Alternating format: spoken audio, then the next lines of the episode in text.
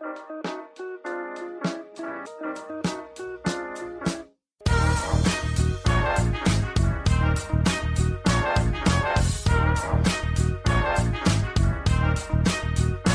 und herzlich willkommen, wir sind die Fotologen. Mein Name ist Thomas Jones und in Rating grüße ich wie immer den Falk Frasser. Hallo Falk. Guten Morgen, Thomas Jones. Guten Morgen, Falk. Falk, wir haben eine äh, vollgepackte Sendung heute, würde ich sagen. Wir haben nämlich ganz viel Feedback bekommen, ähm, seitdem wir ja, über Nikon danke sprechen. Euch. ganz Ja, viel. seitdem wir so viel über Nikon sprechen, haben wir uns eine völlig neue Zielgruppe erarbeitet, glaube ich. ähm, da erstmal vielen Dank dafür auf jeden Fall. Also das ist ähm, cool von euch Nikonianern mehr zu hören. Das fand ich ganz spannend. Ähm, das erste und wichtigste ist eine kleine, wie nennt man es in der Zeitung? Richtigstellung, Korrektur? Richtigstellung? Richtig Korrektur, schön, klingt sehr nach schuldig, aber ja, ja. Ja, ist es ja ein bisschen. Also ein bisschen unsere Ja, Recherche ja. nicht gemacht. Und zwar, ähm, ich hatte mich beim letzten Mal etwas abfällig über das Nikon-Logo auf der ZFC geäußert. Die ZFC ist diese neue auf Retro gestylte äh, Digitalkamera von Nikon mit dem Z-System, also Z-Bayonet, so. Und da haben sie vorne mit, ich sage mal, Areal einfach nur Nikon draufgeschrieben. Ich hatte mir als Referenz, jetzt muss ich es nochmal genau angucken, dass ich nicht wieder irgendeinen Quatsch erzähle. Ich hatte als Referenz, wo ich sie verglichen habe mit anderen Nikon-Kameras, Moment, die Nikon FM3 angeschaut. Und die Nikon FM3 hat das richtige Nikon-Logo, also kursiv geschrieben und äh, die entsprechende Dicke der Buchstaben und so weiter. Alle anderen analogen Kameras von Nikon haben eben diesen alten Schriftzug, also die FM2 zum Beispiel. Und ich glaube, dass die ZFC eher der FM2 dann wohl mh, nachempfunden ist, sage ich mal, als der FM3, die ich vermutet hatte. Und es gibt noch unzählige andere ältere Nikon-Kameras, die eben alle mit dem in Anführungszeichen falschen Nikon-Logo daherkommen. Ich finde es noch immer super schräg, dass das Logo ähm, auf den Kameras ein anderes ist als auf sämtlichem anderen Material, das du aus der Zeit von Nikon bekommen hast. Ähm, das finde ich immer noch super schräg. Und ich finde es auch schräg, dass sie das jetzt so durchgezogen haben. Also ich hätte jetzt das richtige Logo drauf gemacht, weil jetzt geht's nur drum, also bei der ZFC, quasi den alten Style zu übernehmen. Und es ist sicherlich keine produktionstechnische Einschränkung mehr, ähm, das andere Logo da drauf zu bringen. Ist bei anderen, also ich- nicht, dass ich jetzt auf Nikon bashen will, Canon hat's ja mal genauso gemacht, aber ich verstehe es nicht, warum es in der neuen Kamera jetzt das, in Anführungszeichen, falsche Logo ist. Aber ich denke, es wäre nicht falsch. Es ist einfach kein Logo. Nee, genau, es ist einfach nur, man hat einfach Nikon halt draufgeschrieben. Genau. Ja, aber es ist konsequent, wenn man das früher auch gemacht hat, oder nicht? Ja, ja, aber wie gesagt, ab der FM3 haben sie ja das Richtige genommen. Deswegen ist es nicht so, dass alle Ja. alten Nikons Ja. dieses äh, Areal-Logo haben, sondern alle bis zur FM3, glaube ich. Also ich kenne da jetzt auch nicht genau die Historie, wann welche Kamera rauskam. Ich denke jetzt mal, dass die FM3 neuer ist wie die FM2. Ähm, damals ist ja noch eher so durchnummeriert worden, glaube ich. Ähm, ja, also da danke für den Hinweis auf jeden Fall, ähm, dass das Logo doch mehrere Varianten wohl haben wird. Ähm, ich hatte im, im Fotologen Campus gab es da auch eine Diskussion so ein bisschen drumherum. Hm, Ich hatte da auch äh, das Design-Tagebuch verlinkt. Das werfe ich hier auch nochmal in die Show Notes rein. Wer sich gerne mit solchen Logo- und Corporate Design-Abstrusitäten äh, und Fails auseinandersetzt, dem empfehle ich Design-Tagebuch. Da wird es immer, da werden immer, wenn, also wenn äh, Firmen neue Brands, neues Branding kriegen, neue Corporate Designs kriegen, dann wird es da ein bisschen analysiert, sage ich mal, und bewertet und oft auch den alten Logos und Designs gegenübergestellt. Das finde ich immer total spannend, mir das anzugucken. Und ja, zu Nikon gab es da leider nichts, ähm, aber ich glaube, wir sind da in deren Territorium gekommen, so ein bisschen mit unserer, mit meiner Aussage zu diesem Nikon-Logo. Ich fand es schön, wie viele Leute sich da beteiligt haben. Ähm, teilweise auch mit äh, sehr viel Energie, aber das ist ja bei den Kameramarken irgendwie immer so. Also wir haben ja eh überlegt, die halt demnächst ein bisschen tiefer in den Fokus zu nehmen. Da sollten wir nochmal drüber sprechen, Thomas, also die Marken, weil ich immer wieder feststelle, überleg mal, als ich von Canon zu Fuji gegangen bin, was da los war ähm, in unserer Community und überleg mal, als ich dann von Fuji wieder zurück zu Canon gegangen bin, was da los war in unserer Community und auch jetzt mit der Nikon wieder. Es ist schon, ich nenne das jetzt interessant, weil ich es nicht nur geil finde, wie emotional viele Leute mit diesem Thema sind. Deswegen finde ich aber auch dennoch spannend, darüber zu sprechen. Und ich fand in dem Fall nicht nur spannend, sondern auch schön, dass so viele sich aus dem Nikon-Lager gemeldet haben, weil langsam müssen wir aufpassen, nicht auf so eine, in so ein Speaking zu kommen, in die, also indem wir von dem untergehenden Schiff sprechen oder sowas. Also so besonders wir Medienaktiven. Wenn du jetzt das deinem Kumpel erzählst, ist es ja das eine, wenn du es hier im Podcast irgendwie so andeutest und die Zahlen dann nochmal vorliest, die ja, die Zahlen sind ja echt scheiße, aber äh, ganz viele Firmen hatten schon mal viele, viele Jahre scheiß Zahlen, haben es trotzdem geschafft. Äh, langsam konnte ich mich auch nicht mehr retten vor dieser, dieser Idee des untergehenden Schiffes. Und da war es ganz schön erfrischend, einfach zu sehen, dass auch so in unserer kleinen Blase prozentual dann doch viele mit der Nikon rumhantieren. Und seit der Z-Serie bin ich gar nicht mehr angezündet. Ich persönlich mit den Spiegelreflexen war ich ja noch total verliebt. Z-Serie finde ich für mich völlig unansprechend. Aber genau deswegen war es halt schön. Da sind mhm. auch echt viele Leute an Bord so. Ja. Ja, also das, das, das meinte ich ja. Es ist interessant zu hören, wie viele sich da jetzt gemeldet haben, wie viele mit den, also mit den alten Nikons damals fotografiert haben oder bis heute fotografieren ähm, und auch jetzt mit dem Z-System, also auf den ganz modernen Kameras nach wie vor sind. Ähm, super interessant, also gerne, äh, hört uns auch gerne weiter zu. ähm, aber wie du sagst, die, die, die nackten Zahlen, sage ich mal, sprechen halt im Moment gegen Nikon. Das muss nicht heißen, mhm. dass ich Nikon irgendwas Schlechtes wünsche. Das betone ich ja jedes Mal. Ich freue mich über jeden Player am Markt und ich finde die Z auch total spannend und gut. Also mhm. die finde ich, ich fand die, die haben mich damals mehr angemacht als die Canon R-Serie zur gleichen Zeit. Echt? Ach, spannend. Ja, auf jeden Fall. Ähm, jetzt im Moment mm, sehe ich halt aber auch, dass, dass Canon da entwicklungstechnisch schon wieder ein bisschen die Nase vorn hat.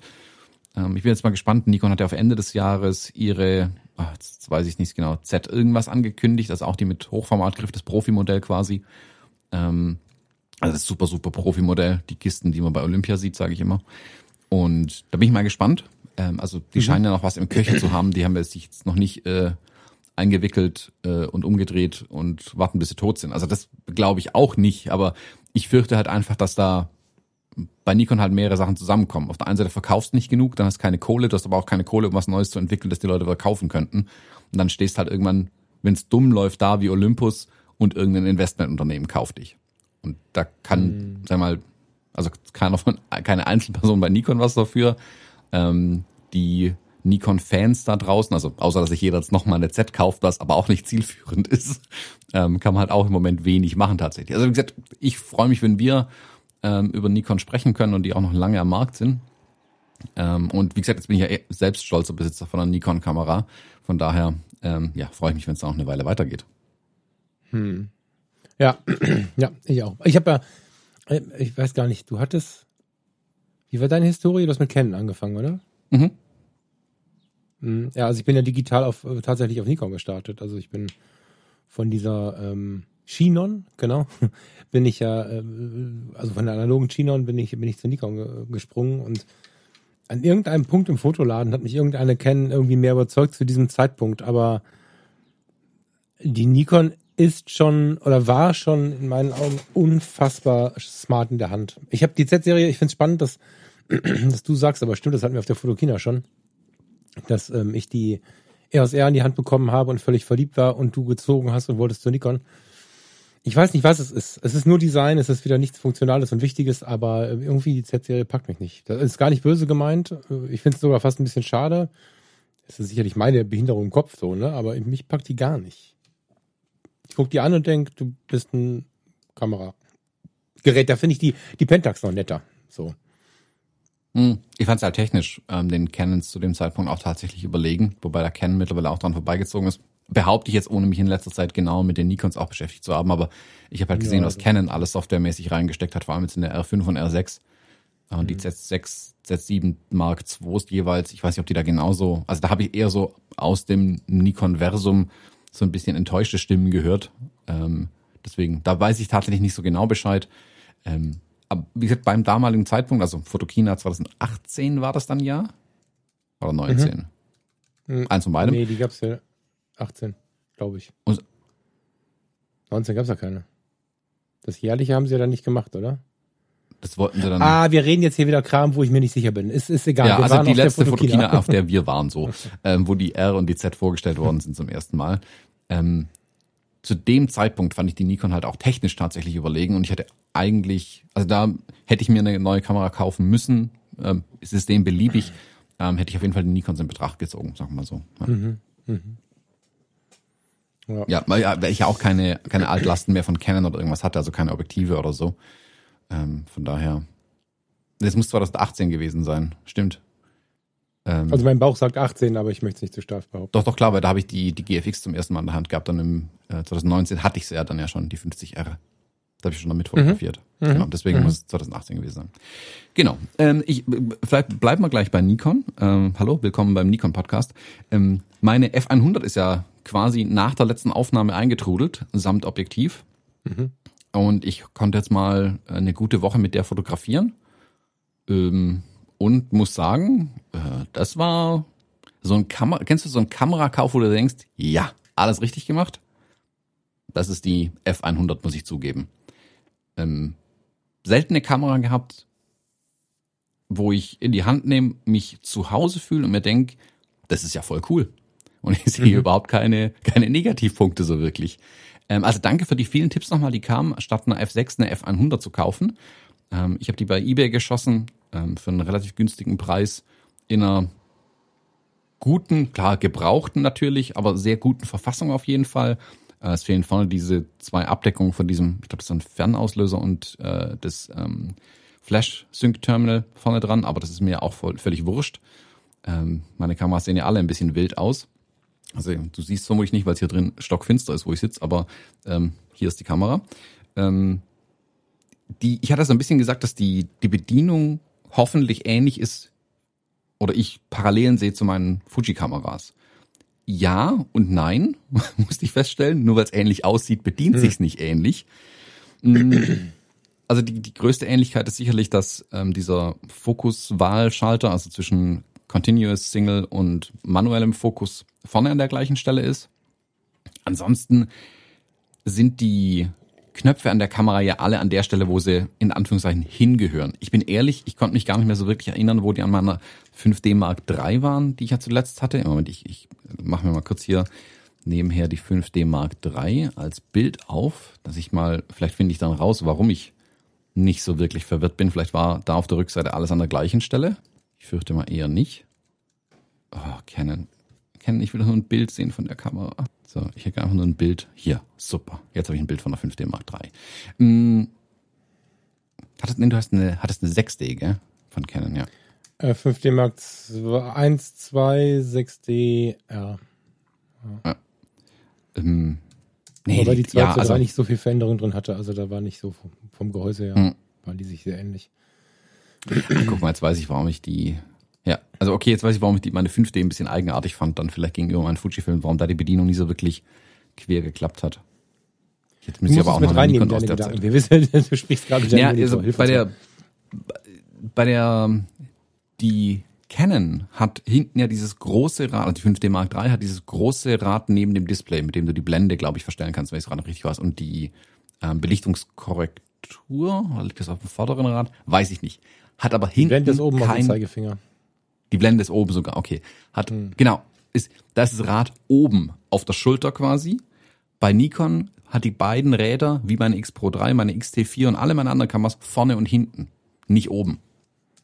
Nicht oben und nicht auf der Rückseite, sondern vorne und hinten die beiden Räder. Die sind zumindest an den gleichen Stellen.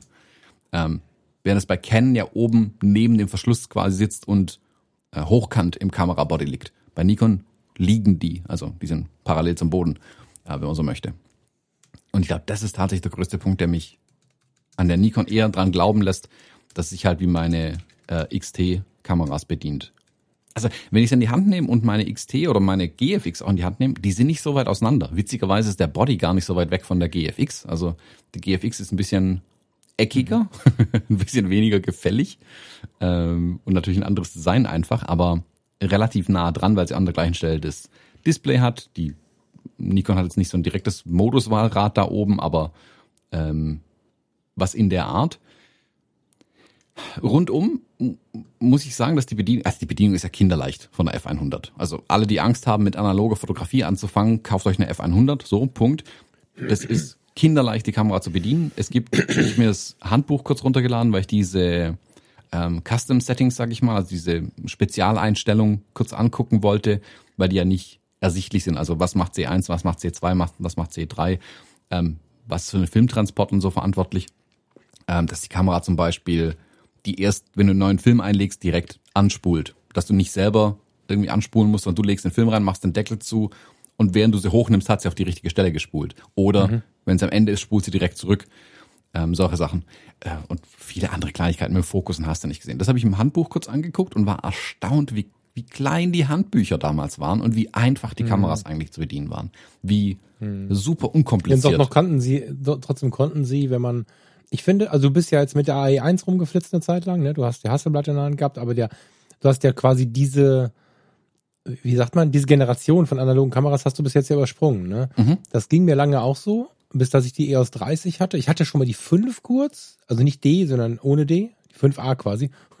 und ähm, habe jetzt die 30 und EOS 30 und ähm, es ist finde ich total faszinierend, wenn du so ein bisschen Canon-Erfahrung hast und ich meine, die hast du ja auch und, ja, wobei ich habe die kennen jetzt, aber das ist eigentlich egal, weil die beiden sich finde ich auch, sehr, also die sind sehr nah beieinander. Was ich sagen will ist, du kommst aus der ganz alten Generation, musst den Fokus manuell einstellen, ziehst den Film weiter und so, bist dann aber das Digitale gewohnt, das was wir heute inzwischen auch kennen, also nicht die Anfänge der Digitalfotografie. Und dann nimmst du mal eine EOS 30, eine F100, äh, wahrscheinlich genauso eine F4 und wie sie nicht alle heißen in die Hand und merkst, wie weit eigentlich schon, also wie, wie viele Features es da gab, die ähm, die ich da jetzt zum Beispiel gar nicht vermutet hätte. Und ich finde, dass das analoge Fotografieren mit den modernen analogen Kameras eine ganz tolle Hybridkiste ist. Das fühlt sich nicht an, als wenn du dich in einen quietschenden Oldtimer sitzt, sondern das ist allenfalls ein Youngtimer.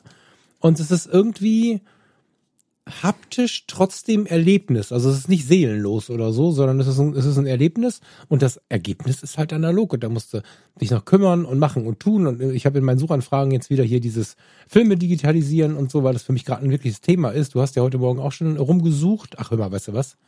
Äh, der Satz zu Ende. Ich find's voll geil, so einen pseudomodernen analogen Bereich zu betreten der nicht AI1 und Pentax MX ist. Das habe ich schon viel zu oft gemacht, sondern ich mag das total, mit diesen modernen Analogen rumzumachen. Finde ich super spannend. Das ist, es fühlt sich an wie, wie eine Mischung aus beidem. So. Mhm.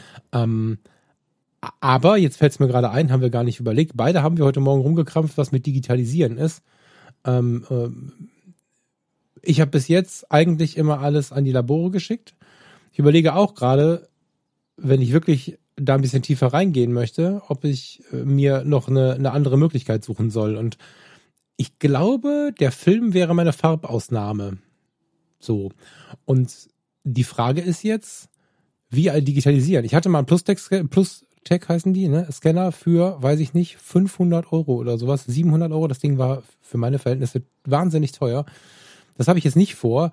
Ähm, wenn ihr Erfahrung habt mit diesen Kistchen, wo du das iPhone drauflegst. Jetzt erschlagen mich die Leute wahrscheinlich. Wenn ihr Erfahrungen habt mit ähm, irgendwelchen Adapterplatten und Geschichten, wo ich die Geschichte abfotografieren kann und so, lasst uns das gerne mal unter der unter der heutigen Sendung äh, so ein bisschen diskutieren oder gebt uns gerne Tipps oder wer wirklich eine alte Karre von Scanner rumliegen hat, äh, der kann sich gerne bei uns melden. Vielleicht will, will ihn einer von uns beiden haben. Ähm, ich bin da gerade so ein bisschen verzweifelt, weil es nicht mein erstes mein erstes Business ist gerade, weil ich gerade ganz andere Sachen im Kopf habe, aber ich, es zieht mich hin. Und, und wenn, wenn ich jetzt aber das machen möchte, weiß ich genau, ich kann nicht, äh, leider nicht im Moment zu Görner gehen und jede Woche drei Filme entwickeln. Das ist schnell, geht schnell, inklusive Scan zumindest, ähm, aus meinem Kontobereich raus. Wenn ich aber irgendeine günstige Möglichkeit finde, das zu, zu scannen, selber zu fotografieren und so fände ich es geil. Für Schwarz-Weiß hätte ich den Schmerz nicht. Da klebe ich tatsächlich, äh, danke an Herrn Freitag für diesen Tipp von vor vielen, vielen Jahren mit Tesafilm, das Schwarz-Weiß negativ ans Fenster und fotografiere das ab. Das ist tatsächlich, äh, das ist tatsächlich geil. Das ist, aber halt nicht für einen Job, sondern für, für das private Rumgespinne. Mit Farbe macht das halt wenig Sinn. So, da hätte ich gerne irgendwie ein bisschen was Satteres. Hast du denn irgendwie hm. was, hast du schon eine Idee? Also hast du mir heute nur erzählt, was nicht geht heute Morgen. Hast du irgendwas gefunden äh, fürs äh, selber scannen, was du gut findest? Irgendeine Lösung, die du dir vorstellen könntest? Nee, noch nichts. Also ich, eine Baustelle nach der anderen tatsächlich. Ähm, Im Moment äh, fotografiere ich jetzt erstmal mit analog, gucken, ob ich tatsächlich dran bleib auch, ob ich mehr damit mache. Ähm, und wenn ich dann merke, okay, also wie du sagst, äh, drei Rollen Film pro Woche geht halt irgendwann ins Geld. Ähm, ich habe jetzt, keine Ahnung, sechs Rollen, glaube ich, durchgeschossen mit der äh, F100. Ähm, mhm. dann gucke ich mal, also wenn ich wirklich dran bleib, dann würde ich mal schauen, ob ich schwarz-weiß zumindest tatsächlich selbst entwickle ähm, und dann auch äh, früher oder später den, den, den Scan natürlich dann mache. Ähm, also macht auch nur Sinn, wenn du das wirklich selber scannen kannst. Und dann Farbe, klar, das selbst entwickeln finde ich, all, also ist viel zu viel Aufwand, glaube ich einfach. Und dann aber zumindest auch die Negative zurückbekommen, die dann auch versuche selbst zu scannen. Ist halt, wenn ich das Ding halt tatsächlich so einsetzen will, dass ich es auf Jobs dabei habe, dann ist es einfach eine, also dann ist es ja eine, eine Kostenfrage, die ich einfach an den Kunden ja. weitergeben kann, das Zeug ja. zu äh, entwickeln und scannen zu lassen. Und dann macht es sofort wenig Sinn, es selbst zu machen, weil das kostet auf jeden Fall mehr, wenn ich selbst mache. Also wenn ich mich hier hinstelle und das mache, das geht nur, wenn es als, wenn es eine reine Hobbykamera, sag ich mal, bleibt für meine privaten genau. Sachen äh, und ich halt ja. mein, ich müsste mit Film fotografieren. Dann könnte ich mir überlegen, das dann auch irgendwann selbst zu machen. Ich kenne mich, dann bleibt es halt ewig liegen. Deswegen, ah, ich bin noch hin und her gerissen ein bisschen. Ich finde gerade parallel, während wir sprechen, einen Artikel Negative Selbstfotografieren von Querfeld ein, den gucke ich mir gleich mal an. ja, du hast recht, als, als Job ist es das klar. Ich sehe das mehr so als lomografischen Spaß nebenbei und umso mehr ich mich im Digitalen festzecke, umso mehr merke ich, dass es mich da tatsächlich, äh, im Schwarz-Weißen festzecke, Verzeihung, merke ich, dass trotzdem ähm, so ein Gegenpol entsteht. Und das heißt nicht, ich will auch die Kamera auf Farbe stellen, sondern ähm, ich habe ja immer mal wieder, wer die alten Profile von mir kennt auf den verschiedenen Netzwerken, der, der weiß das auch. Ich habe immer mal wieder auch so, so lomografisch fotografiert, äh, mit gecrossten Filmen und solche Sachen. Das ist eher mein Reiz gerade. Das ist ja eher eine hochemotionale Kiste ähm, als, eine, als, als eine Kiste, die auf Korrektheit in der Fotografie aus ist. Und da könnte ich wahrscheinlich sogar das an die Fensterscheibe geklebte negativ abfotografieren und es einfach invertieren. Keine Ahnung, mal gucken, wie das so läuft. Aber du hast schon recht, ne? wenn du das als Job mit anbietest, ja, irgendwie auf der Hochzeit äh, sechs Filme analog dabei oder so, dann sollte das schon was Anständiges sein. Und dann musst du dich auch mit den Dingen beschäftigen, äh, welcher Scanner macht was mit welchem Film und so. Das ist ja eine Wissenschaft für sich. Für, ich habe mindestens drei Aussagen gerade getroffen, für die der André Dume mich jetzt töten möchte. also er ist ein sanfter Mensch, der will niemanden töten. Aber ich kann mir vorstellen, äh, lieber André, dass du jetzt da sitzen und dir die Haare raufst, wenn ich erzähle, lass das Ding an die Scheibe kleben und ein Foto von machen. ich weiß, dass das unter Umständen, der Erik, äh, ganz viele habe ich gerade im Kopf, die mir gerade den Kopf abreißen wollen. Aber ich denke da tatsächlich gerade ein bisschen trashy drüber nach. Relativ hm. frei. Wahrscheinlich würden wir die verschiedenen, verschiedene Wege gehen. Aber, aber dieses, ähm, ich habe gerade domografisch gesagt, das passt eigentlich zu einem unserer Themen. Ähm, sag mir mal gerade, ob du schon springen möchtest zu der Kolumne oder? Ja, lass uns gerne rübergehen. Zu der Kolumne. Ähm, ich habe die Tage im äh, Fotomagazin eine Kolumne gelesen soll ich die vorlesen? Ist die zu lang zum Vorlesen? Vielleicht lesen wir nur den ersten Absatz vor, oder? Mhm. Könnt ihr googeln. Thomas packt es auch in die Show Notes. Äh, fotomagazin.de slash irgendwas mit verlorener Zauber beim Fotografieren. ähm, Kolumne von Sebastian Sonntag. Verlorener Zauber beim Fotografieren. Die technische Entwicklung der letzten Kamerageneration ist wirklich beeindruckend. Doch sie verschlechtert zum Teil die Bildergebnisse. Wo bleibt die Emotion bei stets perfekten, scharfen, rauschfreien Bilddateien, die direkt von der Kamera in die Cloud geladen werden? Darunter erklärt Sebastian so ein bisschen, wann, wie, wo. Könnt ihr euch mal durchlesen. Ist ganz nett geschrieben und tatsächlich eine Lesezeit von unter einer Minute. Naja, von zwei Minuten oder so. Ähm, und der stellt halt die Frage, die ist von analog auf digital schon mal sehr laut geworden. 2004 rum wurde das mal sehr, sehr laut, diese Diskussion ob wir gerade eine zu perfekte Bildqualität haben, um noch emotional zu fotografieren. Kann, kann man das so sagen? Verstehst du das so, Thomas? Mhm. mhm. Erzähl mal. Deine Gedanken interessieren mich dazu. Naja, ohne dem ähm, Sebastian hier jetzt zu nahe treten zu wollen, ähm, das ist eine von diesen Kolumnen, wo halt irgendwo so eine Aussage in den Raum gehämmert wird, ohne dann irgendwie sagen wir, das ganze Ding auch zu betrachten. Also es ist auch relativ kurz, sind drei Absätze. Ähm, ja, hätte gerne länger sein können tatsächlich. Ähm, aber das klingt hier so, als würden alle nur rumrennen und mit GFX 100 perfekte Bilder mit 10.000 Euro Equipment fotografieren und keiner hat unperfekte Bilder. Aber wenn du dir anguckst, was für eine riesen Bewegung, also hier steht ein F100 auf dem Tisch, wie viele Leute gerne mit in Anführungszeichen schrottigen Kameras durch die Gegend laufen, wie viel Instax-Kameras da draußen sind, die keine scharfen Bilder produzieren, ähm, wie sehr die Leute nach wie vor auf diese Filmlooks und diese verrauschten Bilder eigentlich abfahren. ich finde die Kolumne ein bisschen aus der Zeit gerissen. Also vor, vor zehn Jahren hätte ich gesagt, ja, guck mal, die Bilder sehen alle so digital und clean aus, das nervt. Mhm. Und deswegen gab es ja in den letzten zehn Jahren diesen Shift, dass die ganzen, die ganzen Presets, die auf den Markt gekommen sind, Instagram mit seinen äh, analogen Looks und Filtern, die man da drüber legen konnte und so weiter, es geht ja genau in die andere Richtung. Also ich, wie gesagt, ich gucke hier gerade auf das Datum 2.7.2021, würde da 2011 stehen, hätte ich genickt. So muss ich sagen, nee, also hast du die falschen Bilder angeschaut, sorry. Sehe ich nicht so, tatsächlich. Also hm. ich sehe genau das Gegenteil tatsächlich passieren. Ähm, selbst bei meinen Business-Aufträgen, Image-Fotografien, die sind sicherlich cleaner als das, was ich äh, Hochzeitskunden zum Beispiel liefere.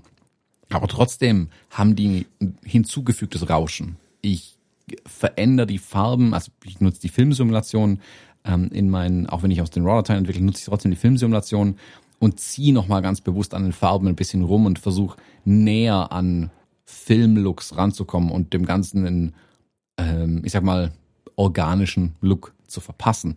Und ich bei kaum einem Kollegen oder einer Kollegin sehe ich, dass die diese super clean Dateien liefern, wie sie vor zehn Jahren einfach überall waren. Ähm, sehe ich tatsächlich ich glaube, nicht so. Ja, so habe ich das gar nicht gelesen, spannenderweise. Ich meine, abgesehen davon, dass per Definition die Kolumne ja äh, einen Teil des Ganzen beschreibt. Immer. Also wenn die Kolumne ganzheitlich denken würde, wäre sie keine Kolumne. Ähm, ich glaube nicht, dass es nur um den clean Look geht, sondern also was die Bilddatei angeht, sondern es ist ja so, dass wir kaum noch Ausschuss haben. Also weiter unten beschreibt er auch, jetzt finde ich es vielleicht auf Anhieb nicht, mal gucken, spricht er von diesen kleinen Unfällen, von, von den Belichtungskatastrophen, äh, die dann am Ende aber irgendwie doch geil waren und so. Er spricht so ein bisschen, wahrscheinlich sucht er die sehnsüchtigen Leute, die, die sich gerne erinnern und ich glaube, er spricht so ein bisschen von den Bildern, die ich von der Samstagsabends Studentenparty mitgebracht habe mit einer was auch immer für eine analogen Kamera, die ich dann eine Woche später abgeholt habe, auf der nächsten Party mitgebracht habe und äh, keine Ahnung, äh, äh die Sandra stand dann irgendwie am Fenster und ich habe nur einen Schattenriss von ihr gemacht, obwohl ich eigentlich ihr Lächeln fotografieren wollte und, und die umgefallene Bierflasche ist unscharf, weil sie umgefallen ist, während ich sie fotografiert habe und diese ganzen Sachen, die in der damaligen Zeit, vielleicht auch in der ersten digitalen Zeit normal waren und immer wieder dazugehörten. Ich glaube, dass er, aber das, das müssten wir ihn mal hier reinholen, aber ich glaube, dass er auf sowas abzielt, ne? Auf, weil wir hatten es gestern Abend erst, ähm, da haben wir über die, den Unterschied von Spiegellos zu, zu Spiegelreflex nochmal gesprochen. Du hast ja kaum noch Belichtungsunfälle, weil du vorher siehst, was du tust und äh, oder siehst, was du bekommst. Und das soll nicht heißen, im Frust ist es mir alles zu sauber, ja, ich will die alte Zeit zurück und so, aber ich finde den Denkansatz ganz schön, weil er mir auch neulich vor die Füße gefallen ist. Ich hatte vor, jetzt lass mich mal überlegen, vor einem Dreivierteljahr, vor einem Jahr, hatte ich eine, einen tollen äh, fotografischen Tag ähm, bei Katharina und wir haben zweieinhalb Stunden oder so, ja, sehr, sehr frei und sehr, sehr entspannt in einer tollen Atmosphäre fotografiert. Und ich habe im ersten Rutsch Bilder ausgeliefert, die sehr clean waren, die, äh, na, clean ist falsch. Ich habe die guten Bilder in Anführungsstrichen ausgeliefert und ähm, sehr viel darauf geachtet, wie die Balken im Hintergrund stehen. Da musste ich übrigens an dich denken, als du äh, bei deinen Hochzeitsfotos mich gefragt hast, warum ich ein Foto ausliefere, wo Menschen tanzen und die Balken schief sind. Das, äh, da musste ich grinsend dran denken und ähm, ich habe jetzt mit ihr nochmal Kontakt gehabt und habe gedacht, nee, eigentlich möchte ich mir die Bilder nochmal anschauen, weil ich mich ja gerade sehr damit beschäftige, wie wir fotografieren, wenn wir uns nicht von außen beeinflussen lassen. Und habe sie noch nicht fertig, aber ich habe sie nochmal komplett, habe ich sie mir nochmal kopiert und von vorne angefangen und es ist eine komplett andere Bearbeitung, weil ich diese Belichtungsunfälle zugelassen habe. Die R ist vielleicht die letzte spiegellose, bei der du noch echt was verkacken kannst. So, ich sehe bei der, also bei der bei der R5 bin ich mir nicht mehr so sicher, ob das so gut geht und da sind einige Nummern dabei. Ich habe die, die ISO-Automatik nicht eingegrenzt. Das heißt, da sind so deftige High-ISO-Kisten dabei, wo ich denke, alter Verwalter, in Schwarz-Weiß geht das dann alles wieder. Aber Mitunter sehen die aus wie mit einem 800er Film falsch belichtet aus der Kamera gefallen. Manche. Die, die ich aussortiert habe. Und jetzt stelle ich fest, dass da ein paar echt emotionale Gewürze bei sind, die ich nicht beigemengt habe vor einem Jahr. Und darauf spielt ja vielleicht so ein bisschen hin, dass wir dadurch, was die Kameras können, die Perfektion auswählen, wenn wir die Roster haben, wenn wir im RAW fotografieren und daraus dann wieder was Trashiges machen, indem wir es ein bisschen mit Korden beseelen und so. Aber wir sortieren, wenn wir sie überhaupt noch haben, die perfekten Bilder aus, weil es gibt äh, die die unperfekten Bilder aus, weil es gibt kaum noch unperfekte Bilder. Und das ist was, wo ich schon das Gefühl habe, dass es so ist. Wenn ich mich, äh, das habe ich in der Foto-Community äh, sehr viel Thema äh, mit alte Accounts, neue Accounts, wie war das damals, wie ist das heute? Und wenn ich mir da anschaue, was wir für tief emotionale Bilder hatten, genau in diesem Bereich zwischen Hoppala und vielleicht auch einem beabsichtigten Hoppala, ähm, was da teilweise für, für ein Deep Shit dabei war im Vergleich zu heute. Das ist schon weniger geworden. Vielleicht hat sich auch die fotografische Art verändert. Vielleicht wollen die Menschen gar nicht mehr so autobiografisch fotografieren. Kann auch sein. Finde ich auch bisschen schade. Ich ähm, suche so ein bisschen nach denen. Aus welchen Gründen auch immer ist es weniger geworden. Und ich habe eher das Gefühl, dass er in die Richtung denkt. In dieses in diesem Belichtungsunfall, den man dann lieb gewonnen hat, weißt du? Und der ja. sagt nicht, das muss alles wieder anders werden. Das wäre ja auch Kappes, das ist habe ich auch nicht gefunden im Text. Ich denke, es ist ein schöner Denkanstoß, sich mal wieder zu trauen oder einfach mal eine 1100 in die Hand zu nehmen. weißt du so? Naja, ich finde genau das fehlt mir sogar ein bisschen in dem Artikel. Ähm, irgendein, hm.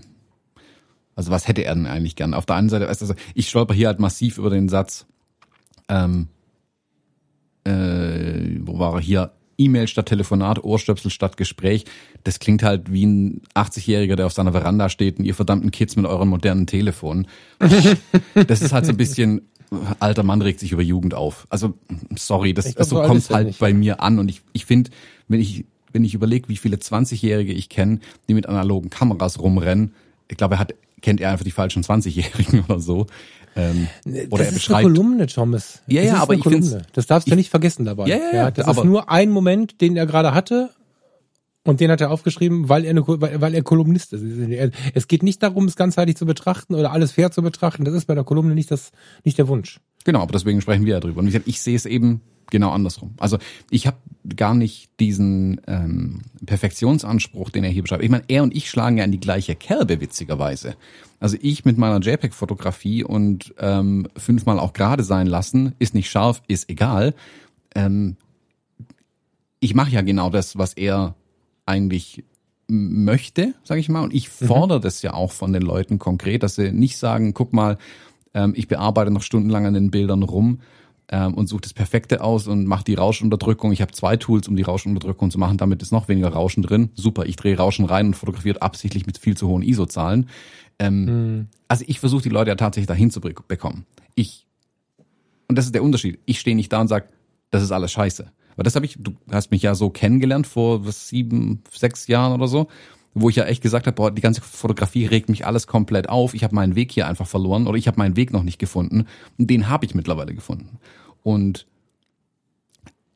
ich glaube, er steht vielleicht an der Stelle im Moment einfach, wo er alles Kacke findet. Das darf man ja auch mal durchaus.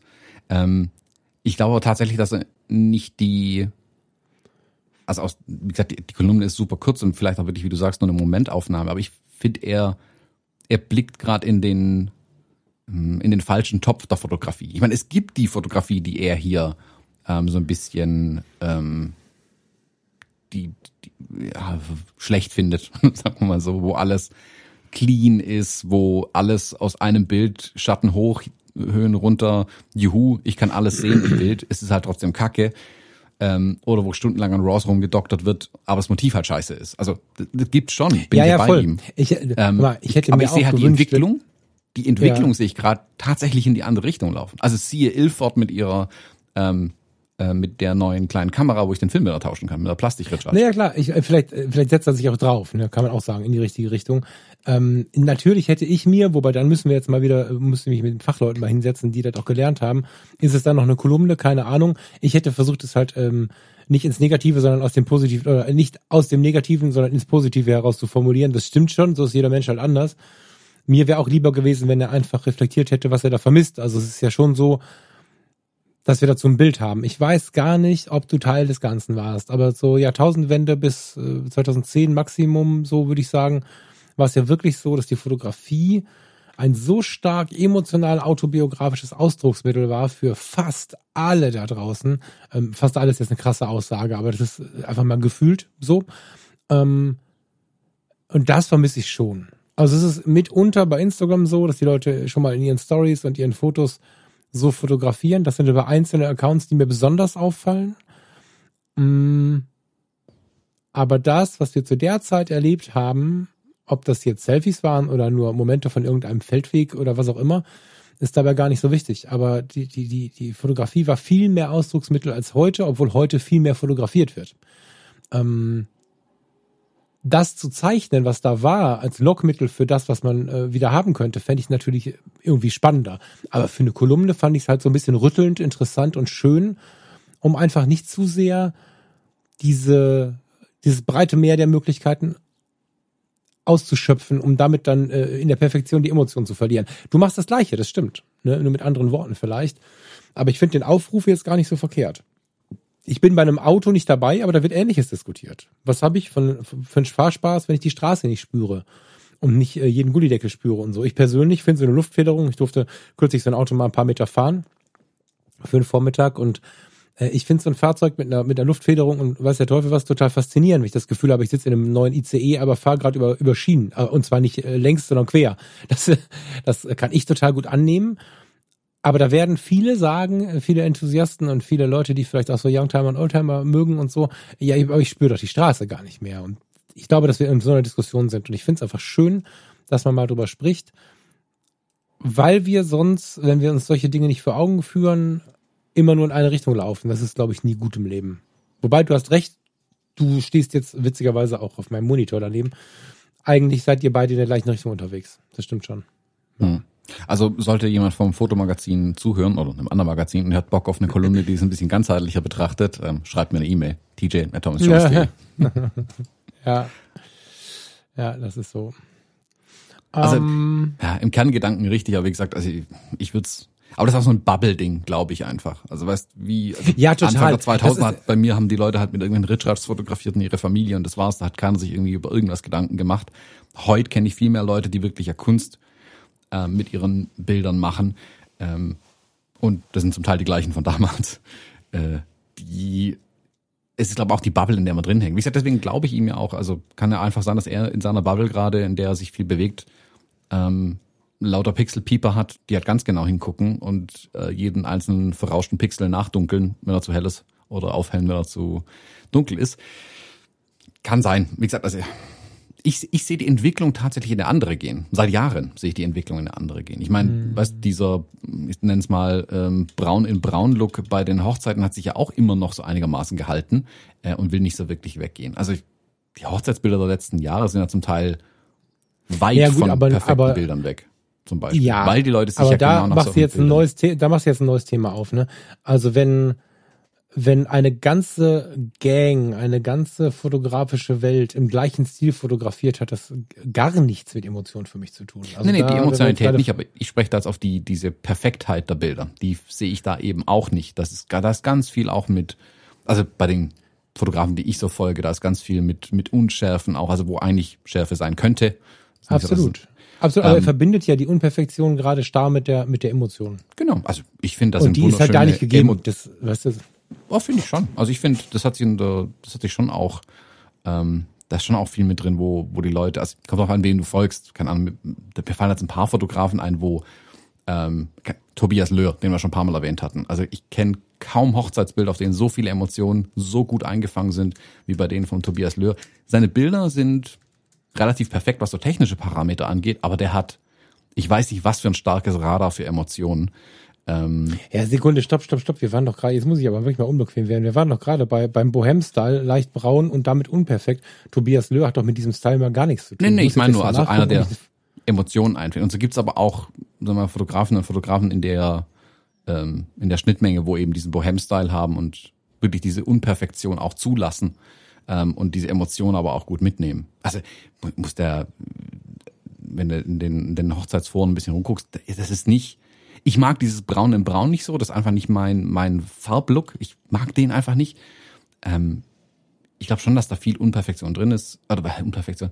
Weißt, wenn du die, die, äh, die Gradationskurve, die Lichter runterziehst und die Schatten hoch, dann hast du automatisch viel weniger Bildinformation. Das ist weit von einem perfekten Bild weg. Also ein Fotograf vor 40 Jahren ähm, würde einfach, äh, der würde Schnappatmung bekommen, wenn du sowas machst, weil das Voll, ist exakt das Gegenteil ja, von dem, das, äh, was man ja, will. Total. Das ist weit von dieser Perfektion weg und ich, ich sehe auch bei der Hochzeitsfotografie schon viel, da ist unscharf, da ist emotional fotografiert, ganz nah dran, Fokus leider auf dem Kinn, nicht auf den Augen, scheißegal, die zwei haben sich aber gerade schön im Arm. Sehe ich da schon viel. Also ich, hm. ich sehe die Entwicklung tatsächlich in eine andere gehen als er. Auch wenn ich, wie gesagt, ich bin ja bei ihm. Wir wollen das Gleiche. Ich glaube aber, er hat hier irgendwie, er ist an dem Punkt, wo ich vor sechs Jahren war. Dass er einmal eine Zeit lang die falschen Bilder angeguckt hat. Ähm, und also, sich das von der Seele schreiben musste. So wie ich es dir damals erzählt habe.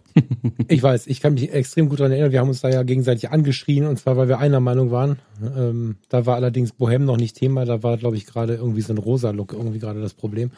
Ähm, rosa? Pastell, Pastell sagt man, ne? Da es eine Kolumne ist, glaube ich nicht, dass das ein ganzheitlicher Blick ist. Insofern kann man es gar nicht anders sehen als er, weil wir nicht wissen, wie es er sieht. Das ist einfach ein, ein Input für den Moment und den finde ich halt gut. So, ähm, wenn wir da weitergehen, darüber diskutieren, könnten wir das wahrscheinlich nach zwei Stunden machen, weil was ich sagen wollte war, die Gleichschaltung eines Stils ist, dafür habe ich neulich noch bei Fotografie tut gut äh, Werbung gemacht, im Prinzip das Sprechen einer gleichen Sprache. Das finde ich ganz interessant. Wenn ich denn diese Sprache spreche, weil es meine Sprache ist, das muss ich aber hinterfragen. Und wenn alle nur hören in Workshops, okay, der Fotografie ist jetzt Bohem, das, was ich am besten verkaufe, und der fotografiert alle Bohem, dann steige ich persönlich aus und dann kann noch so viel Unperfektion drin sein, dann bringt es nichts für die Emotionen. Ähm, das ist aber eine Frage der Betrachtung. Wenn jemand die ganze, ganze Welt der Hochzeitsfotografie nicht beobachtet und einfach mal heiraten möchte und dann einen Fotografen anschreibt, der Bohem fotografiert, und dann sieht man sicher selbst, ist das alles, was ich sage, scheißegal, weil der Endkunde interessiert sich seltenst für das Theater, was wir Fotografen untereinander um uns selber machen, also und uns gegenseitig und die ganzen Diskussionen, die wir führen, ja. ähm, die sind am Ende für die Tonne, weil die Bildbetrachter extrem häufig äh, wahrscheinlich sich an den Kopf fassen würden, wenn sie unsere Diskussion manchmal hören. Hm. So, also im, im Prinzip ist das jetzt gerade, ich gebe dir recht und gleichermaßen sage ich ja, aber und dann sage ich, die ganze Diskussion hier können wir auch löschen, weil äh, ich bemerke immer mehr, wie wir Fotografen für uns Fotografen diskutieren und am Ende überhaupt nicht für die, für die viele der Bilder sind, nämlich für Kunden oder Bildbetrachter, die wir, denen wir die Bilder dann zeigen wollen interessiert das alles gar nicht. Ja, das haben wir schon ein paar Mal gesagt. Also ja. gerade in der Hochzeitsbubble ist es ja, im Moment weiß ich nicht mehr so richtig, aber eine Zeit lang war das ja, alle wollen halt diesen Fotografen-Shit machen, den Fotografen gut finden, aber keiner guckt nach dem Kunden. So. Ähm, hm. Und letzten Endes, sorry, ich werde für die Hochzeit bezahlt, ich mache die für das Paar ähm, und denen sollen die Bilder gefallen, nicht unbedingt immer mir. So. Also man kocht für die Gäste, nicht für sich selbst. Das ist nicht immer schön. Ähm, ich glaube, dass sich da aber eine Schnittmenge und ein guter Kompromiss finden lässt. Ähm, und wie gesagt, ich habe ja auch Spaß mit meinen Hochzeiten. So ist es ja nicht. Ähm, aber wie gesagt, letzten Endes mache ich das Brautpaar. So, das muss man einem halt immer bewusst sein. Und man, ja, tut dann, glaube ich, auch gut dran, wenn man da irgendwie bestehen will, das zu liefern, was die Kunden tatsächlich möchten. Sonst ist man relativ schnell raus aus dem Business. Ja. Also wie gesagt, ich finde die Kolumne zu kurz. Hätte ich hätte noch mal zwei Absätze dazu gepackt und es ein bisschen breiter beleuchtet, hätte ich es gut gefunden. Ähm, vielleicht mache ich das einfach mal. Ich hätte mal nachher meine Schreibmaschine auspacken. ja, mach das mal. Ich habe, äh, ach, hör mal, ich muss meine Schreibmaschine gleich mitnehmen, die Wohnung. Die habe ich jetzt ein paar Mal vergessen. Ähm, gut, dass du es sagst. Dankeschön. Ähm, Boah, eine Kolumne auf der Schreibmaschine. Weißt du was? Das könnten wir mal anfangen mit den Verlogen. Weißt du, hast du noch eine Schreibmaschine? Nach dem Keller liegt, glaube ich, eine. Oh, lass uns das mal überlegen. Das ist mir zu Ob viel wir Fotologen? Nee, jetzt mal ehrlich. du kennst meine Schreibe nicht. Also ohne, ich habe jetzt die mittlerweile die Autokorrektur auf dem Mac aktiviert. Finger nicht für die Bitte? Ich habe jetzt mittlerweile die Autokorrektur auf dem Mac aktiviert. Dann, musst, dann schreibst du es erst auf dem Mac und dann schreibst du es ab. Das wäre das wär auch zu gelaufen. Okay, ich überlege gerade eine Schreibmaschinenkolumne zu machen. Das, ist, das mag ich gerade total. Da muss ich das alleine machen. Bei Fotografie tut gut, wenn du das nicht möchtest. Hm, wahrscheinlich hat es jemand anders gemacht, aber es ist egal. Ich hab's nicht Sprech gemacht. mal mit dem Erik. Schreib, macht der schon eine Kolumne? Weiß ich nicht, aber der hat, glaube 25 Schreibmaschinen zu Hause. Das weiß ich, aber. Du kannst ihm per BTX schreiben. Erik, sollen wir eine Kolumne machen oder vielleicht äh, oder sollen wir, Katja, vielleicht sollen wir vielleicht auf KFL eine Kolumne machen? Ich muss da mal drüber nachdenken. Das finde ich gerade extrem spannend, eine Schreibmaschinenkolumne zu schreiben. Und damit ein wenig auf Zeitreise zu gehen. Gut, während du. Ähm, ich, ich habe. Nee, warte kurz bitte, weil ich habe, äh, ich hatte eigentlich eine Frage an die Welt. Wenn ich mir die Frage jetzt noch einfallen würde. Ah, ach so. Ähm, ich experimentiere gerade mit, es war ja heute, glaube ich, unschwer zu erkennen, ähm, mit, mit äh, einer sehr emotionalen, ähm, tja, alltäglichen, unperfekten Art der Fotografie, die aber so ein bisschen, also wahrscheinlich ist viele, sind viele dieser Bilder eher ein Plattencover von einer verrückten Grunge-Band aus den 90ern als irgendwie, vielleicht für manche auch einfach Unfälle. Und ich würde eigentlich gerne mal eine Hochzeit fotografieren, bei der ich völlig frei drehen kann. Bei der ich nicht den Anspruch ähm, oder wo, wo man an mich nicht den Anspruch stellt oder ich auch den Anspruch an mich nicht stellen muss, dass dieses Element drin ist, dass das Element drin ist. Das macht man so und das nicht. Sondern ich würde mich gerne mal einen Tag auf eine Hochzeit bewegen und einfach völlig freidrehend emotional fotografieren, was ich finde. Das so fotografieren, wie ich das nachher wahrscheinlich in Schwarz-Weiß auch ähm, spürbar finde. Ähm, wenn, wenn, wenn es jemanden gibt da draußen, der entweder als Fotograf äh, eine Connection hat, um mich mitzunehmen, kostenlos natürlich, das ist der Gedanke jetzt dahinter, oder einer äh, oder eine von euch heiratet demnächst und hat Bock auf so eine etwas verrücktere Kiste. Aber wie gesagt, es gibt keine Aussage, was kommt. Ob es fünf oder 500 Bilder gibt, ob sie alle schwarz-weiß sind, ob es einen Kuss gibt vom Brautpaar oder nicht, keine Ahnung. Aber ich würde gerne mal völlig frei drehen, wie sagst du immer, Thomas, als Künstler mit Schal um den Hals mhm. über so eine Hochzeit tanzen. Ähm, da könnt ihr euch gerne mal melden, wenn ihr da irgendwie einen Input für mich habt weil das reizt mich seit Monaten. Ich traue mich, ich habe mich nur noch nicht aus meiner Haut getraut, aber langsam ähm, bricht diese, diese Schale auf. Ja. Hm.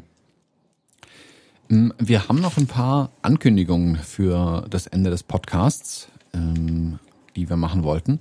Äh, ich, ich fange mal an. Äh, und zwar der, unser, also Kai Beermann und ich, wir haben ja die, die letzten Monate, über acht Monate lang jetzt den äh, Abenteuer-Reportage-Fotografie Online-Kurs gemacht. Der kommt jetzt zum Ende. Da finden jetzt die letzten Bildbesprechungen statt. Und ja, da äh, geht die Sonne langsam unter auf dem einen Ding. Aber für was anderes geht es auf, und zwar unser Präsenzworkshop. Wir hatten ja letztes Jahr schon angekündigt, dass wir dieses Jahr einen Präsenzworkshop zum Thema Reportagefotografie machen wollen. Und statt New York und Nizza gehen wir nach Esslingen und ins Rheingau. Und die beiden Workshops finden nach heutigem ähm, Stand auch statt. Also ich, wir planen auch tatsächlich so, dass die ähm, mit Einschränkungen im Zweifelsfall stattfinden können. Also wir versuchen da auch möglichst flexibel zu bleiben nach wie vor. Und es gibt noch freie Plätze. Äh, sowohl für Essling als auch im Rheingau gibt es noch freie Plätze. Also wer da bis jetzt überlegt hat ähm, und noch äh, Bock hat, da äh, reinzuschauen, äh, gerne. Äh, ich packe den Link in die Show Notes oder shop.thomasjones.photography Könnt reinschauen. In Estling gibt's, wenn ich es richtig weiß, noch einen Platz und im Rheingau, glaube ich, vier oder ja, vier Plätze, glaube ich. Ähm, also nicht viele, aber es gibt welche. Und ja, ich würde mich freuen, äh, wenn da noch jemand findet, wenn wir den äh, Workshop tatsächlich voll kriegen. Und ja, dann mit euch da durch die Weinberge ein bisschen zu ziehen. Genau. Das ist cool. Ich muss gleich mal überlegen. Ich habe gestern irgendwo noch eine Diskussion gesehen, wer gerade mal einen äh, Workshop am Start hat. Ich äh, ich werde das wiederfinden und äh, dich platzieren, euch platzieren. Super, danke dir. Und dann noch eine zweite kleine Ankündigung, äh, und zwar die äh, Pia Parolin, ähm, auch schon bekannt hier aus dem Podcast oder auch bei Abenteuer Reportagefotografie, da hatten wir einen Abend mit ihr zusammen auch. Sie hat eine äh, mit ein paar anderen Fotografinnen und Fotografen zusammen eine Ausstellung laufen in Nürnberg. Die, da ist die Vernissage jetzt am Samstag, morgen. Und da werde ich auch in Nürnberg sein, äh, bei der Vernissage. Ähm, ich packe dazu den Link auch nochmal in die Show Notes rein, ähm, da wo dann das Wer, Wie und Was äh, steht. Ich weiß 17 Uhr irgendwo in Nürnberg, soweit bin ich informiert, den Rest muss ich auch nochmal nachlesen. Ähm, ich gehe tatsächlich einfach hin, um äh, die Pia endlich mal zu treffen, ähm, mal wieder ein paar Bilder einer Ausstellung anzuschauen. Und wer sich überlegt, da tatsächlich hinzugehen, sich entweder diese Ausstellung anzuschauen äh, oder zu der Vernissage zu kommen, in Nürnberg im Fuji X Store hängt ja nach wie vor meine Ausstellung. Und da werde ich Vormittag sein. Also so ab 12 Uhr rum versuche ich irgendwie in Nürnberg zu sein im Fuji X Store. Werde mir endlich mal meine eigene Ausstellung anschauen. Ähm, wer da also Bock hat, dazu zu kommen, äh, gerne. Ich bin da, werde da irgendwie ein paar Stunden rumhängen, Kaffee trinken äh, und Fuji-Kameras in der Hand haben, so wie ich mich kenne. Und am Abend geht's dann zu der Vernissage zu Pia. Ähm, alle Infos zu beiden äh, packe ich auf jeden Fall nochmal in die Show Notes rein. Ja, ich habe es versucht. Ich werde da leider nicht anwesend sein. Pia hatte sich auch ganz lieb nochmal gemeldet und so. Leider nicht, aber ich wünsche euch allen, weil ich bin mir relativ sicher, dass auch ein paar Hörerinnen und Hörer kommen, viel, viel Spaß ähm, aber an der Stelle bin ich nicht dabei. Aber vielleicht können wir kurz drüber sprechen, wo wir uns dieses Jahr theoretisch sehen könnten. Ähm, aufgrund der aktuellen Situation wissen wir natürlich alle nicht so ganz genau, wie das Jahr verlaufen wird, was so, was so äh, Treffen angeht und so. Ähm, die meisten werden es mitbekommen haben. Es ist ja nicht einfach nur alles, äh, alles öffnet und alles ist schmerzfrei, sondern wir wissen noch nicht so richtig, wie das Jahr verläuft. Aber wenn das Jahr sauber verläuft, sind Thomas und ich auf der Fotopia. Äh, Thomas, ab Donnerstag schon oder wie bist du da? Genau, ab Donnerstag. Also je nachdem, wenn ich morgens in Hamburg aufschlag, äh, werde ich ab Donnerstag da sein bis Sonntag. Genau, googelt ruhig Fotopia, wenn euch das noch nie was gesagt hat. Hast du das konkrete Datum gerade im Kopf, Thomas? Donnerstag das, der bis Sonntag welcher? Äh, das ist der bla, 23. bis 26. glaube ich, wenn ich es gerade richtig weiß. September. Genau, September. Genau. Äh, in Hamburg. Ähm, Thomas ist äh, Freitag, hat er einen Platz auf der Bühne. Freitagmittag, glaube ich, ne? Mhm. Um 12.15 ähm, Uhr, glaube ich ja, äh, konkurriert ein bisschen mit der Situation, dass ich da noch auf dem Hinweg bin. Ähm, mal gucken, wie ich das nochmal ändern kann, aber hm. Äh, und ähm, ich werde wahrscheinlich Samstag, Sonntag da sein. Ähm, ich komme mit der Foto-Community. Also das heißt aber nicht, dass wir uns da nicht treffen können. Ganz im Gegenteil, natürlich können wir uns treffen und alle mal zusammen rumhängen. Äh, Thomas, Kai und ich sind uns ziemlich sicher, dass wir da irgendwie ein, einen Kaffee, vielleicht am Abend auch ein äh, entspanntes Kaltgetränk, keine Ahnung, zusammen trinken werden und ja, wenn von euch Leute dazu stoßen, wir uns da mal sehen können, mal feste die Hand drücken können oder wie es jetzt momentan ja viel, viel üblicher ist, uns die, den Ellbogen zurück äh, entgegenschmeißen können, dann wäre das eigentlich ganz schön, weil Leuten mal wieder in die Augen zu schauen, wäre mal eine Echt, hat sich bei euch der Ellbogen durchgesetzt, bei uns die Faust. Ja, total. Die Faust? Nein, der Ellbogen irgendwie. Aber ah, wobei stimmt, die Faust kommt jetzt auch so langsam, wobei die Faust ist ja nicht ganz so sinnig wie der Ellbogen, aber ja. Und es gibt so ein, so ein etwas, äh, etwas Indianertanz anmutendes ähm, Umarmen mit Weggucken. Das finde ich so zwischen Geimpften, die, die sagen, jetzt kommen wir sind geimpft oder nehmen sich in den Arm, gucken aber in die jeweils andere Richtung. Ich bin gespannt, wann der Erste sich dabei ein Schleudertrauma oder ein Halswirbelsäulen irgendwas holt. Ja. ja, lange Rede, kurzer Sinn, die Fotopia, da werden wir ähm, ziemlich sicher, kann ich das so sagen, Thomas? Ich glaube, ich glaube, Kai mhm. Bermann, du und ich sind gesetzt, ne? Weißt du, weißt du was von anderen? Hast du andere äh, Namen, die du nennen könntest, die gesagt haben, sie wären da? Ist der Michael da? Weißt du das? Ähm, Michael Omori Kirchner genau hatte vor hinzugehen. Ich weiß nicht, ob er jetzt wirklich geht, ähm, mhm. aber ich denke, das wird sich in den nächsten Wochen jetzt noch zeigen. Also spätestens im September ähm, mhm. Werden wir da wirklich was wissen. Ist ja, ist ja auch erst Ende September. Ähm, ganz wichtig, der Ticketshop öffnet in sechs Tagen. Also wenn ihr Tickets kaufen wollt, in sechs Tagen geht's dann los mit den Tickets. Und bei Tickets gleich noch der nächste Hinweis ähm, zur ähm, WordPress-Fotoausstellung in Balingen, weil mich da jetzt einige angeschrieben haben, wo um Gottes Willen können sie Tickets kaufen, um dahin zu gehen. Im Moment, also die bauen den, den, den Ticketverkauf, der wird gerade noch vorbereitet, äh, deswegen findet man den noch nirgends. Tatsächlich ist es jetzt so, dass die Vernissage und auch die Podiumsdiskussion, da ist noch nicht hundertprozentig klar, ähm, wie viel Leute tatsächlich rein dürfen. Im Moment ist die Planung so, dass tatsächlich ähm, das vermutlich mit geladenen Gästen passieren wird, schlicht und ergreifend, weil sie die Zahl der möglichen Besucher so weit runtergesetzt haben, dass wir eigentlich schon mit, ja, mit, mit dem Panel auf der Bühne und den Leuten hinter den Kameras und Mikrofonen fast schon die maximale Zahl erreicht haben irgendwie. Ähm, weiß ich im Moment nicht. Äh, tatsächlich einfach die, die Homepage mal weiter anschauen bei denen.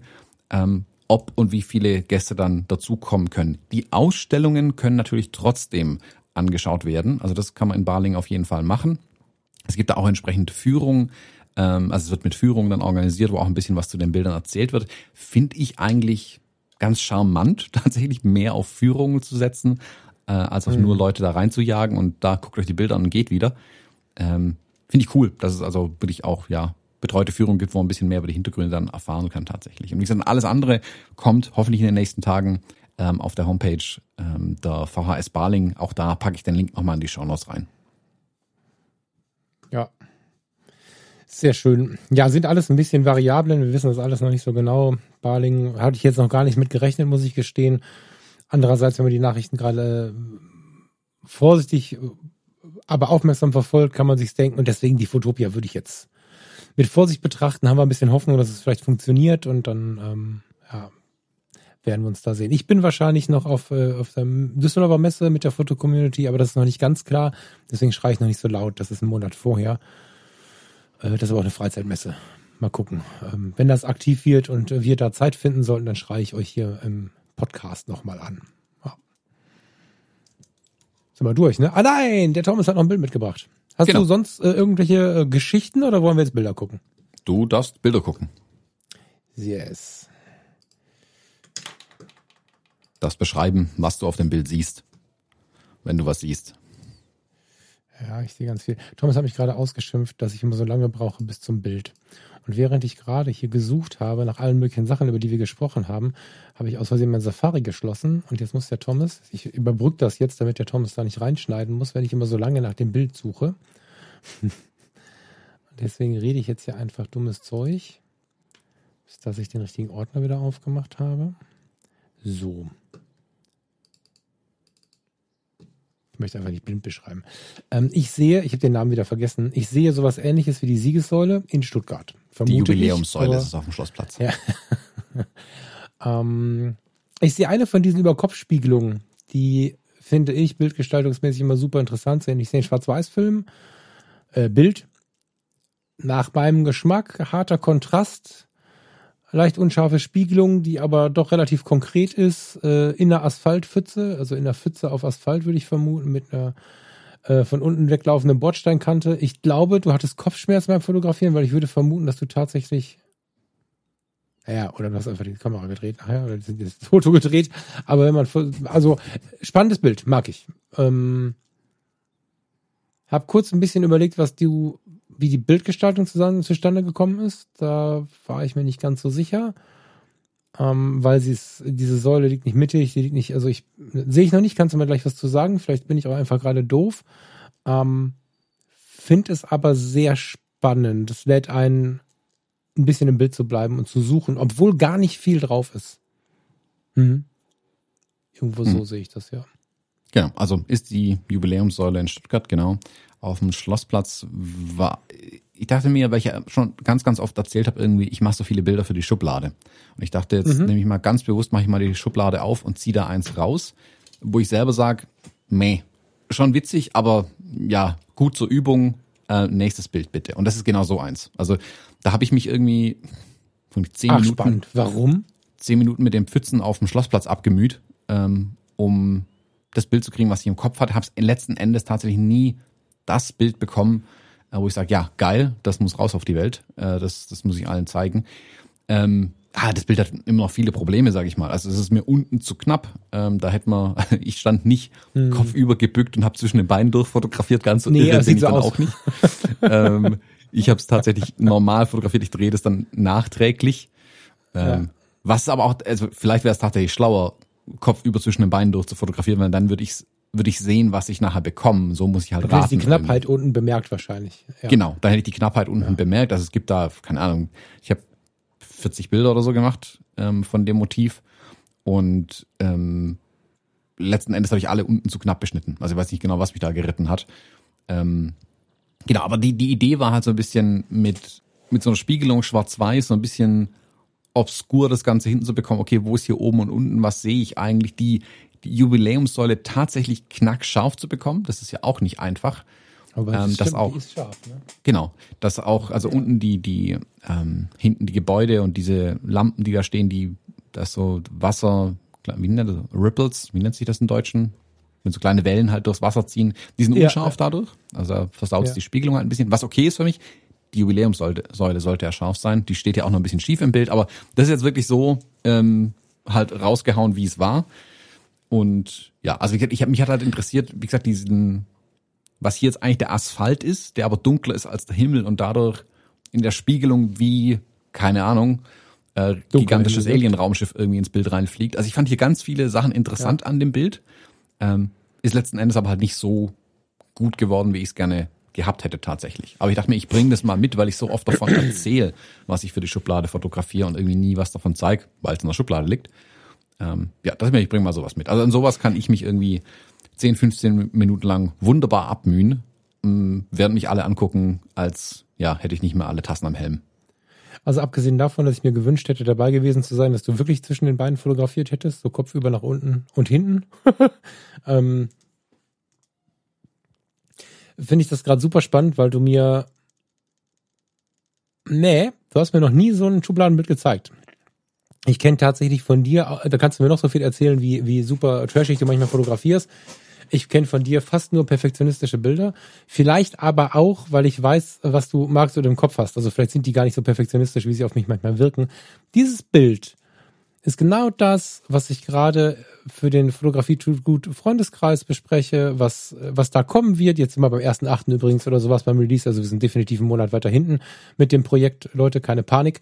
Ähm, aber äh, genau das ist ja das Thema Alltagsfotografie, Alltagsliebe, ähm, dieses Thema, welches Bild des Tages ist denn gut genug? Und ich rede nicht von einem 365-Tage-Projekt, ähm, welches Bild ist denn vielleicht ein bisschen autobiografisch erzählt von meinem Tag? In so einem Bild, da sind wir genau bei dem, was ich gerade in der Kolumne so ein bisschen rausgehört habe. Da sind wir auch bei einer autobiografischen Geschichte. Dieses Bild könntest du prima mit nach Hause bringen von einem Tag, an dem du irgendwann in Stuttgart warst, um dann darunter ein bisschen deine Gedanken zum Tag zu schreiben. Das ist die perfekte Illustration, um über einen Tag zu sprechen. Vielleicht sogar in Verbindung mit politischen Dingen und weiß der Teufel, gerade mit diesem dunklen Deckel, den du oben drauf gerade beschrieben hast, den ich übrigens tatsächlich jetzt erst sehe und das ist das Bild doppelt so interessant. Diese Art der Fotografie meinte vielleicht Sebastian Sonntag, Sebastian Sonntag heißt er, ne? Und äh, ist genau, also voll aus mal, also voll für mein Herz fotografiert. Das Ding ist der Hammer. Sowas würde ich mir mehr an deinem Profil wünschen tatsächlich. Äh, ob sich das mit deinen Business-Ideen verbinden lässt, weiß ich nicht. Aber der Falk als Freund von Thomas würde sich mehr davon wünschen. Finde ich richtig geil. Ich vermute, wenn ich das gleich zurechtschneide für unser Episodencover, bei äh, Instagram wird es an Wirkung verlieren, weil es einfach, ich weiß noch nicht, wie ich da ein Quadrat draus machen soll, werden wir sehen. Ähm, aber schaut mal in die Show Notes, Thomas legt's Bild rein oder ein Link oder so. Voll geil. Finde ich richtig gut. Nichts für die Schublade. Hm. Vielleicht für deine, aber bei mir wäre es nichts für die Schublade. Ja. Nö, es kommt halt drauf an, also ich habe halt noch keinen Kanal dafür gefunden tatsächlich. Wie gesagt, das ist ja, ja, dann, doch, so. wieder, ja. Das ist ja dann doch wieder was ganz anderes. Ähm, also gerade, hm. ich habe ganz viele Bilder zum Beispiel in meinen, wenn man YouTube-Videos ein bisschen verfolgt, da landen viele von den Bildern gerade drin. Also auch wo ich halt bewusst mit einer Kamera und einem Objektiv rausziehe, wenn ich irgendwie in Anführungszeichen Testbilder mache.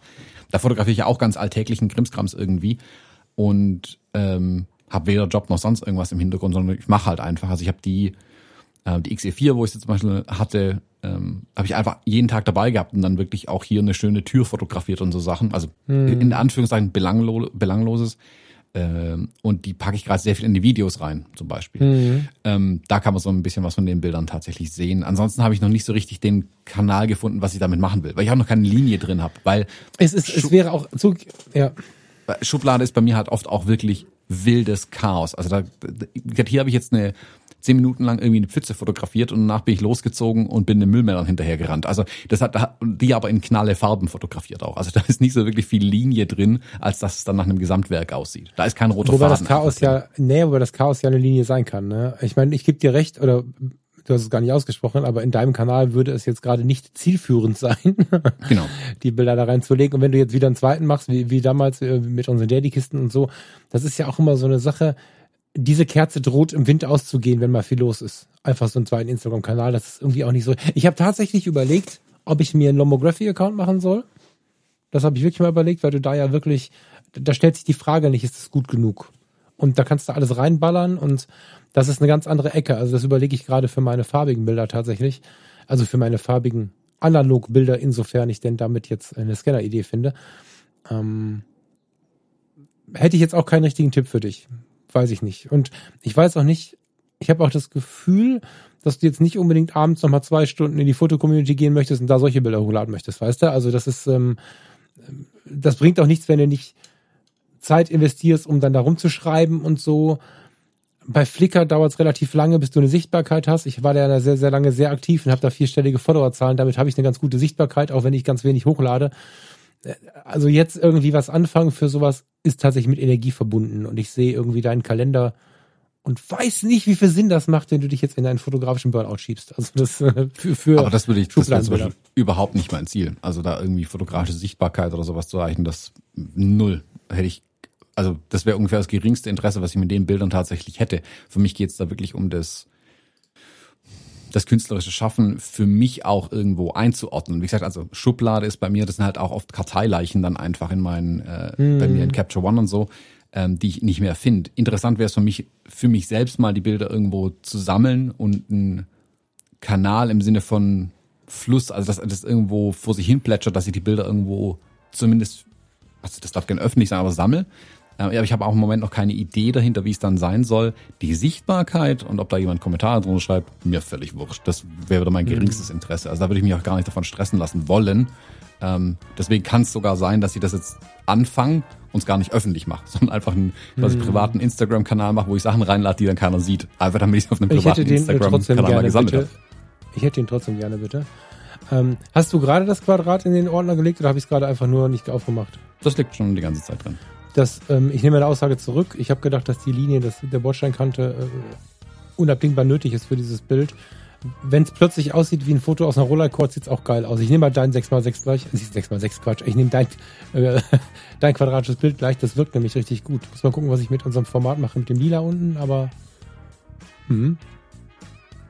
Cool. Vielen Dank für dieses Bild Gerne. und äh, diese unbewusste Annäherung zu mir gerade. Sehr schön.